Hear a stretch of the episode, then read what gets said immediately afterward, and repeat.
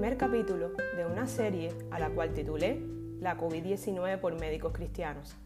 Estaré platicando desde nuestra experiencia de la enfermedad vivida, testimonios y fundamentos médicos de la misma vinculados a la espiritualidad y nuestra confianza en Dios Padre que derramó su compasión sobre nosotros y nos dio la sanidad.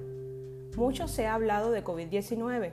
No somos los primeros médicos que abordaremos este tema, pero queremos darle un enfoque diferente, porque no es lo mismo saber de una enfermedad que vivirla y además ser sobrevivientes para la honra y gloria de Dios. Hace un año comenzó la pandemia del COVID-19, un virus invisible, un enemigo que no vemos, pero sus efectos son devastadores, tanto así que hasta la fecha ha cobrado muchas vidas, familias incompletas, padres sin hijos, hijos sin padres, y así una cadena dolorosa que no tiene fin.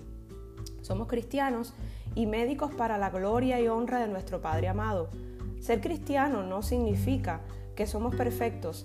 El Señor trabaja en nuestras vidas y transforma los corazones diariamente.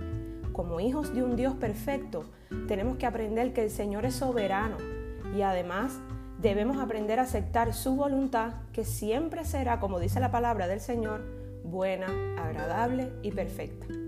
Hago este señalamiento porque debemos aceptar que nuestra mente es finita y a veces no puede comprender lo que Dios ya sabe y hace en bien de sus hijos. En este capítulo 1 comenzaremos abordando qué es el coronavirus, sus orígenes y síntomas principales. La COVID-19 es la enfermedad causada por el nuevo coronavirus conocido como SARS-CoV-2. La OMS tuvo noticia por primera vez de la existencia de este nuevo virus el 31 de diciembre del 2019, al ser informada de un grupo de casos de neumonía vírica que se habían declarado en Wuhan, República Popular de China.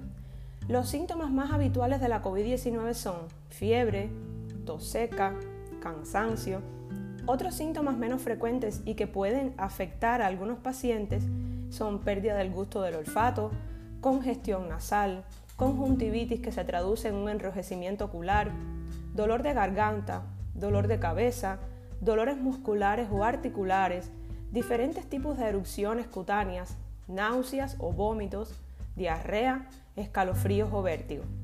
Entre los síntomas de un cuadro grave de la COVID-19 se incluyen disnea, que se traduce como una dificultad respiratoria, pérdida de, apetito, confusión, dolor u opresión persistente en el pecho, temperatura alta. Hablamos de temperatura alta cuando alcanzamos valores por encima de 38 grados Celsius.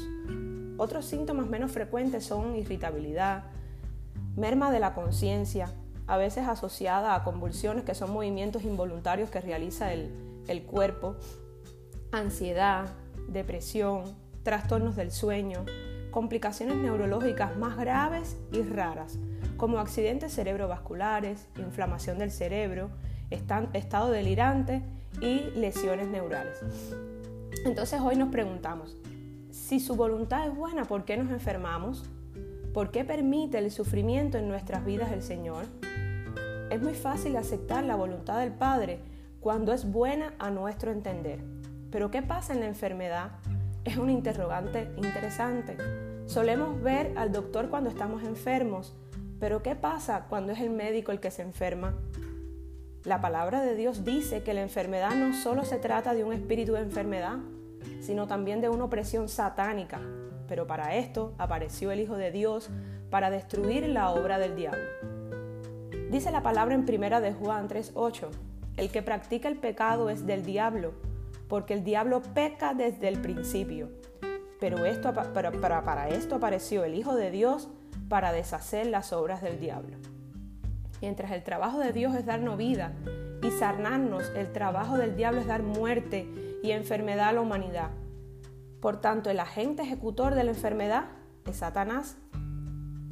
Jesús nos dice en la palabra que las enfermedades son espíritus malos, lo podemos ver en Lucas 8.2 y en Hechos 19 del 11 al 12.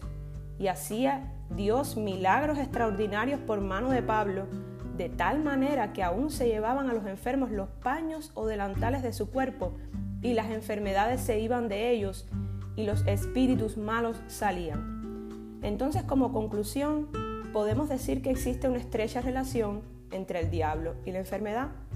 Pero dice la palabra del Señor, y Mateo lo describe muy bien, cómo Jesús otorgaba sanidad al que creía. Y con esto concluimos nuestro capítulo, y es en lo que quiero que meditemos juntos. Vayamos a la palabra de Dios en Mateo 8:16 y dice así, al atardecer le llevaron muchos endemoniados y con una sola palabra expulsó a los espíritus y sanó a todos los enfermos. Hoy yo te pregunto, ¿está dispuesto tu corazón para ser sanado por el Dios de poder? ¿Lo puedes creer? Bendiciones de lo alto. Nos vemos en el próximo capítulo.